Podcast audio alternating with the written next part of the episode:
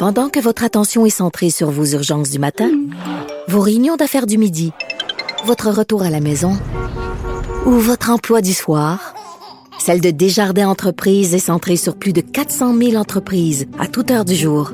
Grâce à notre connaissance des secteurs d'activité et à notre accompagnement spécialisé, nous aidons les entrepreneurs à relever chaque défi pour qu'ils puissent rester centrés sur ce qui compte, le développement de leur entreprise.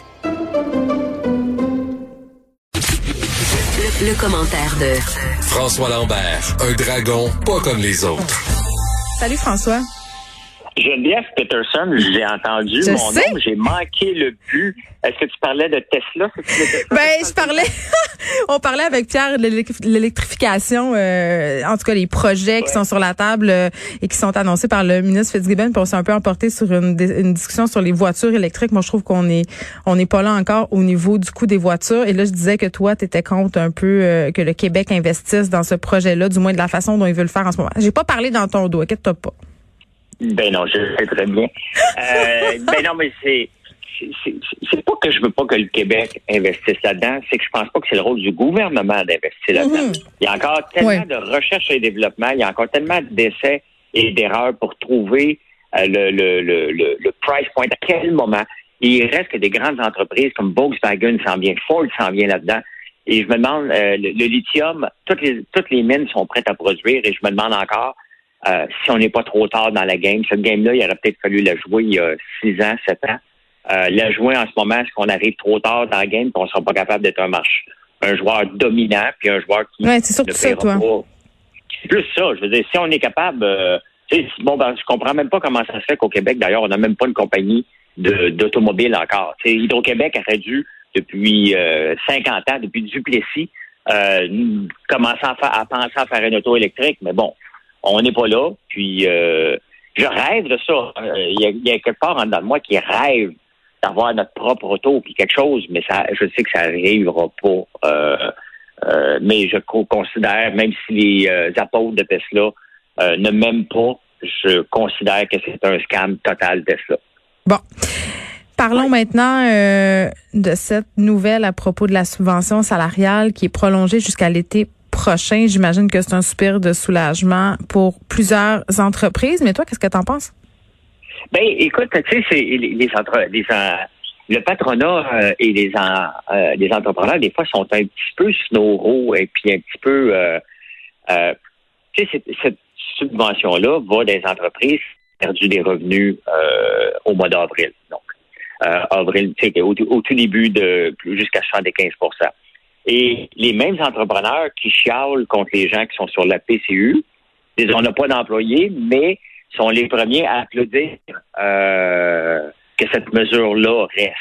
Le problème avec cette mesure-là, euh, c'est que je connais beaucoup d'entrepreneurs. Tu sais, à un moment donné, il faut faire que le gouvernement euh, euh, mette des conditions puis qu'il aille fouiller un peu. Parce qu'il y en a des entrepreneurs qui, malheureusement, gardent des employés sur le payroll euh, et repoussent des heures, donnent des heures gratuites pour qu'ils puissent euh, rentrer dans ce scénario-là.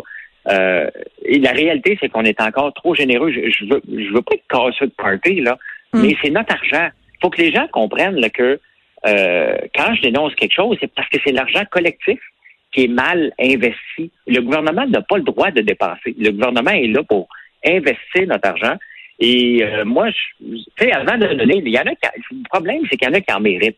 Il y en a qui ont besoin d'aide, mais aider une entreprise ou un marché pendant, bon, ça a commencé au mois de mars, là, on parle jusqu'au mois de juin, pendant 15 mois, tu vas soutenir une entreprise qui probablement va péter aux frettes rendu au mois de juin. Ouais, c'est comme l'idée du respirateur artificiel un peu là. Ben, c'est ça. On le sait qu'il va falloir débrancher à un moment donné, mais euh, je sais qu'il veut créer de l'emploi, mais ça, c'est pas créer de l'emploi, c'est pas créer de la richesse, là.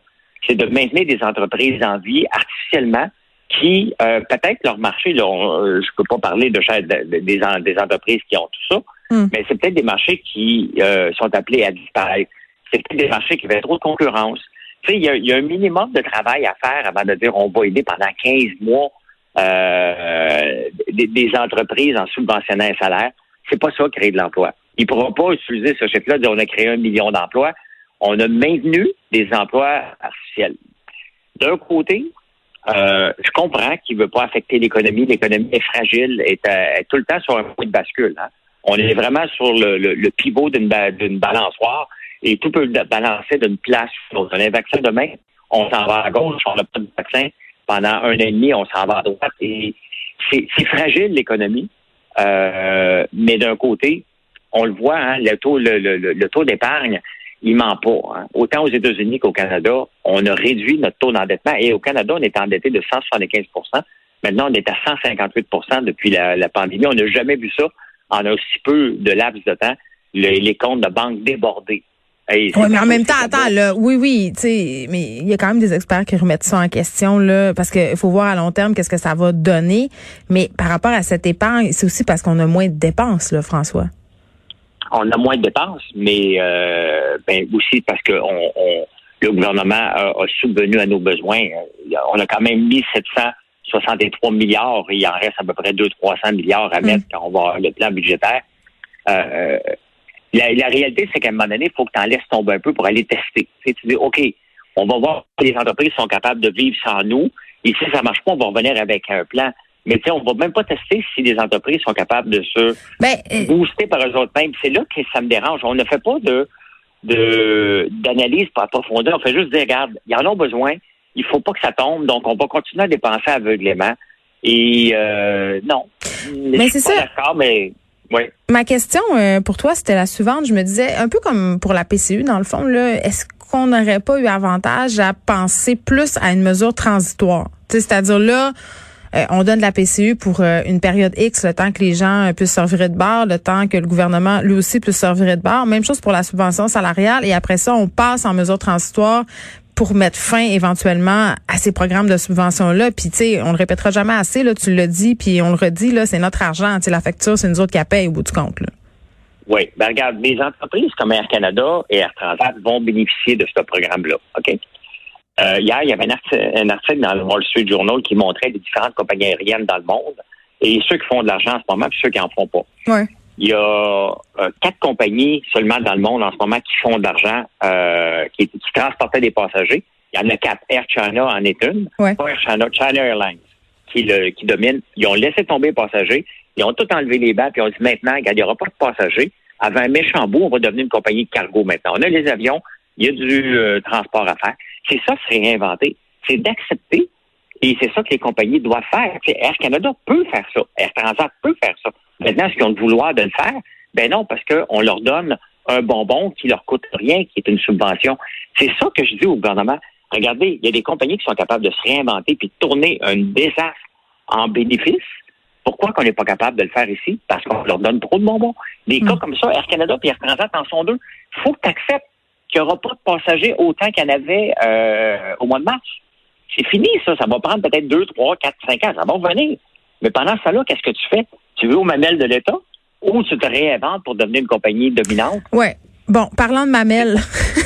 oui. je veux qu'on je veux qu'on fasse un petit retour sur le discours du trône euh, un en fait 1.75 milliards qui vont être payés aux producteurs de lait. Oui. Euh, si tu penses que le sujet du Canadien est un sujet que les gens euh, vont mordre après moi, là, je m'en vais pas sur un terrain glissant. OK, je, je suis sur une euh, en parachute libre en ce moment, ce que je m'en viens de parler. Parler du lait au Québec, là, c'est interdit, euh, Geneviève. Là, je vais avoir toutes les lobbies dans le derrière à partir de ce soir. Mais t'aimes ça. Euh, hein? T'aimes ça. C'est parce qu'il faut remettre les choses en perspective. Euh, Bon, on a signé un ALENA, puis il vient d'annoncer 1,75 milliard qui va verser aux producteurs de lait. La réalité, là, c'est que le, lait qui vient tout mêler, tout ça, c'est le lait diafiltré. On n'ira pas dans les détails, c'est un peu complexe à comprendre, mais c'était un taux de passe-passe qui avait été inventé par les producteurs, qui ne faisait pas partie de l'ALENA. Et euh, c'est du lait, dans le fond, c'est juste la protéine, il n'y a pas la matière grasse, c'est juste la protéine de lait pour faire du fromage. Ça rentre dans le.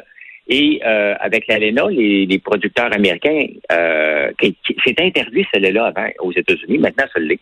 Le problème, le problème, puis j'essaie de résumer ça rapidement, c'est que on enlève une clause, puis tout de suite, on donne de l'argent. Comme si le fait qu'on ouvre une part de notre marché aux Américains et aux Européens, parce que c'est comme ça lorsqu'on veut signer des ententes internationales, on donne notre place, on reçoit de l'autre, et c'est comme ça à la fin pour en faire un win-win, sinon on ne signe pas l'entente. Et euh, les producteurs de lait vont avoir 1,75 milliard, alors qu'on n'a pas prouvé que ils ont des pertes de, de revenus à cause de ça. Et c'est ça qui est dangereux. Parce qu'on leur dit, hey, regarde, on va ouvrir le marché. Mais attends un peu, un peu là. Je veux juste être sûr que je suis. On est en train de payer des pertes potentielles, mettons? Oui, exactement. Les, les pertes là, ne sont pas réelles, ne sont pas matérialisées, et on ne sait même pas s'ils vont être réels pour le vrai, parce que les producteurs peuvent se revirer de bord.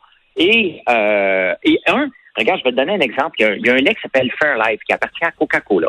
Eux autres ont commencé à le vendre dans les marchés au Québec l'année passée. Et c'est un lait qui était importé des États-Unis, mais il y avait eu une licence en attendant parce qu'ils sont en train d'ouvrir une usine en Ontario. L'usine a ouvert hier officiellement et c'est du lait canadien maintenant. Bon. Euh, le lobby du lait du Québec a martelé ça, ça a sorti. Les gens n'ont même pas acheté ce lait-là parce que le lobby du, euh, producteurs de lait du Québec ont démoli à gros coups de publicité Coca-Cola, fait que les gens ont décidé de ne pas l'acheter. Est-ce que la permission qu'il y avait eue a impacté les producteurs de lait du Québec? Absolument pas. Ils ont fait de la publicité pour vendre leurs produits, puis c'est quoi? C'est bien correct. Maintenant, ils n'ont rien perdu encore, puis on leur donne déjà 1,75 milliards.